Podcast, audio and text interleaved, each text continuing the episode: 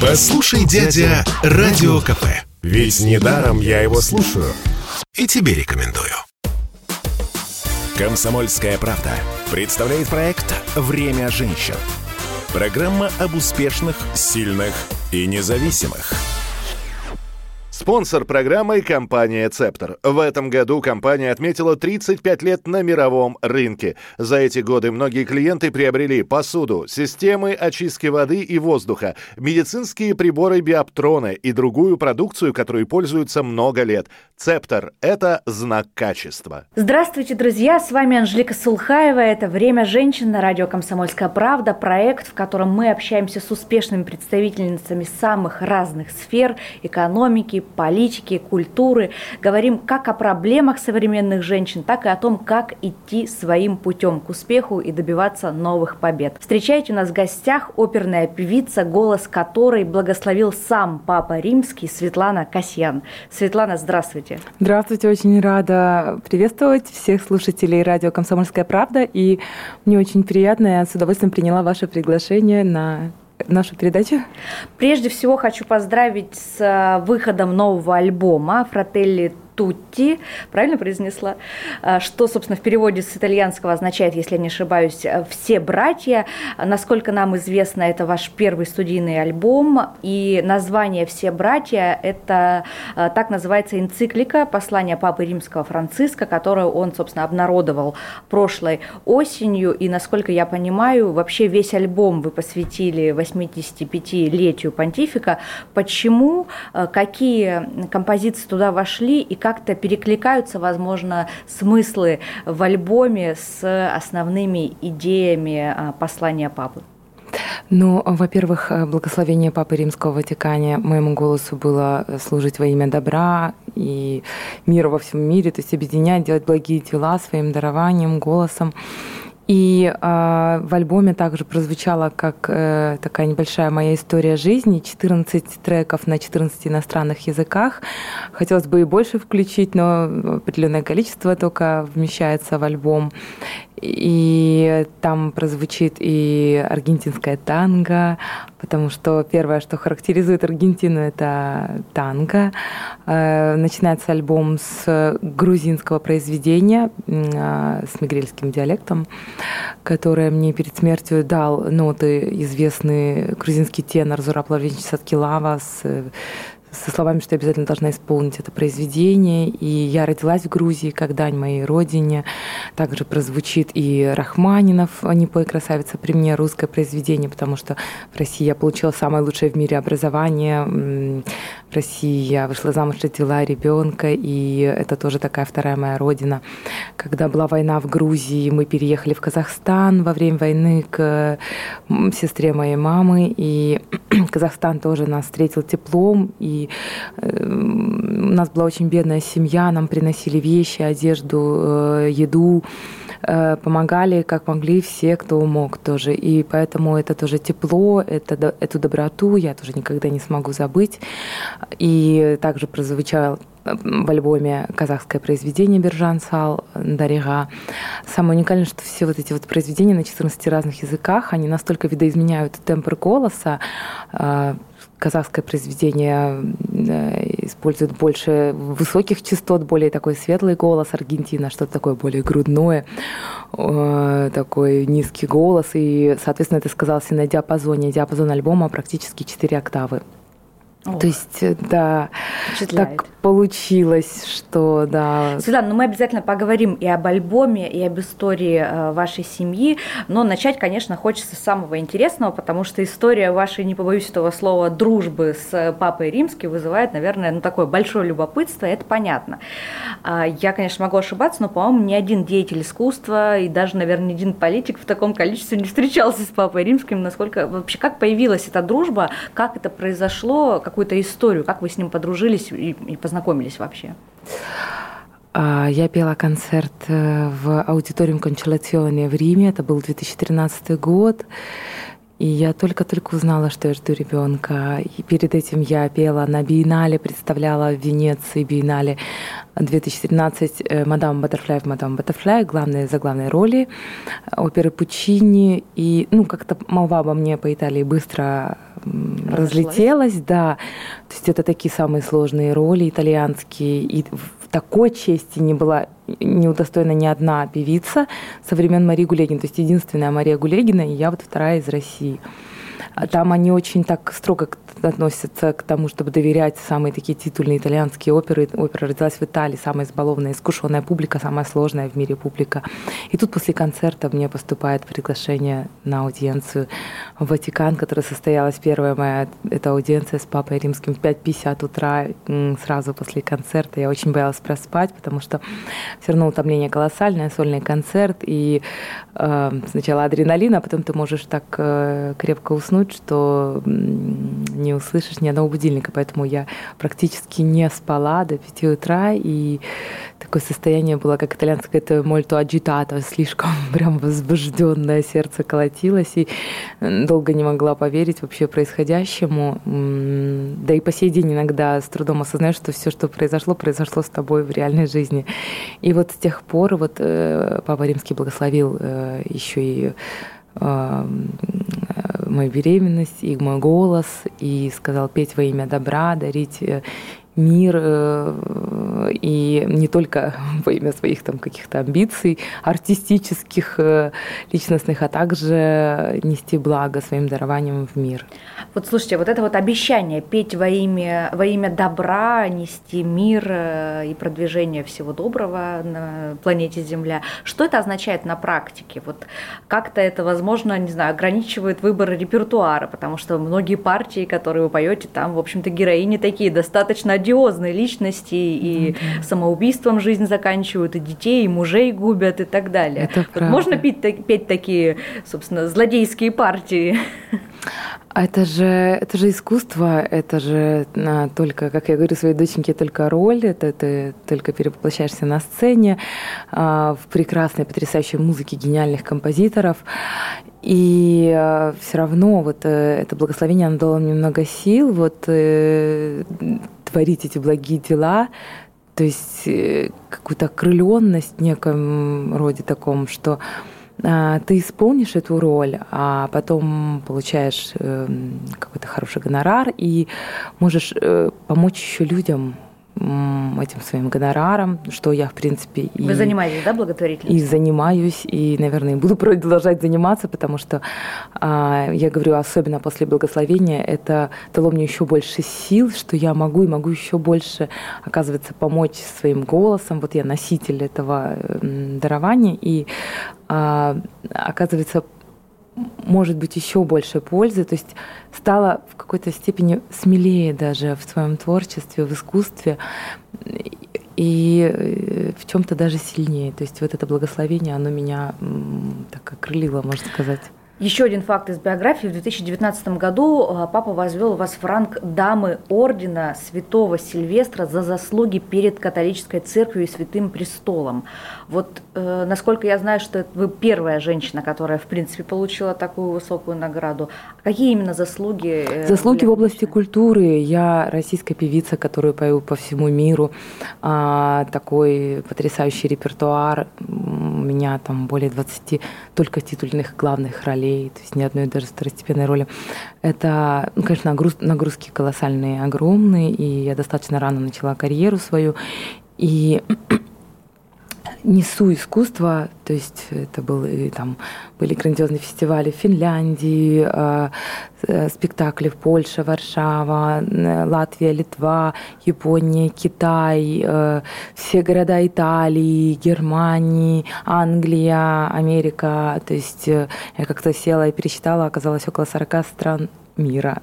А можно сказать, что в Италии вас даже лучше, наверное, знают, чем в России? Почему так? да, потому что э, так получилось, что вот в 2011 году я победила. Был э, международный конкурс в Китае, где собрались 600 лучших певцов со всего мира, и я взяла первую премию Гран-при как э, лучший голос мира, и там были как раз члены жюри, э, главные музыкальные директора со всего мира, и у меня началась такая международная карьера, буквально вот с 2011 года. У нас, к сожалению, есть такой момент, что на родине пророков не бывает, в отличие от Италии, как я уже сказала, они там очень трепетно так подходят к тому, чтобы выбрать персонажа на главного героя. То есть, как меня учили в Большом театре, это должна быть на 200 голов выше их певцов, чтобы получить э, главную роль. То есть русскому артисту сложно Сложнее пробиться... намного. Они очень э, много лет докапывались до пронунчи, то есть надо было не только абсолютное владение языком, но и, и произношением какого-то акцента, да? Акцента языка и стилистики музыкальной. И в целом была проведена колоссальная работа, пока Италия меня с таким успехом приняла. И у нас, к сожалению, в России наоборот. Ты, когда приезжаешь из Европы, потом уже у тебя и гонорар Концерты. другой, да, и отношение к тебе другое. А так ты, наверное, не знаю, там, до 80 лет будешь в статусе девочки-студентки своей, которая, то есть, соответственно, с определенным отношением к тебе. Вот. Ну, хочется, чтобы у нас это отношение изменилось тоже, чтобы у нас тоже так же ценили своих, как ценят э, в Европе. Ну, и... будем считать, что это впереди, и вы прокладываете да. в том числе дорогу. Спонсор программы – компания «Цептор». Многие семьи пользуются посудой «Цептор» более 20 лет, но сегодня компания предлагает еще несколько линий продукции для того, чтобы жить дольше и быть более здоровыми, в том числе системы очистки воздуха, которые делают ваш дом безопасным. Давайте к вашей биографии. На самом деле история э, вашего такого пути к э, мировым оперным сценам, она поражает, она напоминает чем-то историю Золушки. И я бы хотела, конечно, узнать подробности такой сказки или хотя бы того, что кажется сказкой. А на самом деле, конечно, наверное, за этим большая работа и труд. Вы родились в Батуми, э, как уже сами сказали, в бедной семье. В очень бедной, просто вот настолько бедной, что ну, мы голодали прям, и мы с братом собирали бутылки, и э, все, что только а можно. Почему в таком чтобы... положении оказалась ваша семья? Это что, 90-е? Ну, во-первых, во время войны, да, да, 90-е. И я родилась, папа от нас ушел, мама осталась одна с тремя детьми, с бабушкой старенькой, ну, с нами всеми на руках, мама. А мама, у нее был детский хор, э, она тоже музыкант, э, дирижер детского хора. И получала буквально чуть ли не там вот по нашим деньгам, если 3000 рублей в месяц. И, ну, о чем можно говорить, когда такая семья по талонам выдавали кусок хлеба и адского маргарина, я навсегда запомнила этот жуткий вкус. Не было еды, не было одежды, я донашивала рваные какие-то там вещи залатанные брата, вплоть там до 10-11 лет. В 10-11 лет я проснулась и поняла, что так больше продолжаться не может. Знаете, как в школе все над тобой смеются, ты ходишь как этот гаврош, я не знаю. И я решила, что все, я уже выросла, детство закончилось, я пошла работать. Я уговорила маму. Сколько было вам лет? 10-11 лет как раз. Подговорила да, соседку, да, уже тогда обладала талантом убеждения, чтобы она под свою ответственность взяла меня к себе работать продавцом на рынке, сандалями, морковкой. И помню, э, уже с 10-11 лет начала приносить доход в дом, продукты. Я помню, первые эти мои сумки баулы принесла, когда закупилась маме, сказала, все, теперь я тебе буду помогать. И мама, которая села вот так вот на кухне, разрыдалась. И то есть, ну, бессилие такое некое, но, с другой стороны, я вот э, все уже, я помню, купила себе юбку, я говорю, я уже не буду в рваных этих штанах брата ходить, я буду ходить как девочка, купила себе свитер, купила маме юбку к школе, как сейчас помню, к 1 сентября. И вот тогда мне, я вот, как сейчас помню, все, вот я проснулась, 10-11 лет, и все, я взрослая. И стала взрослой. Все, да. Я вот и... сейчас смотрю на дочку, я представить себе не могу, что вот через три года она такая маленькая, просто как? У меня в голове не укладывается. Я думаю, что ей не придется.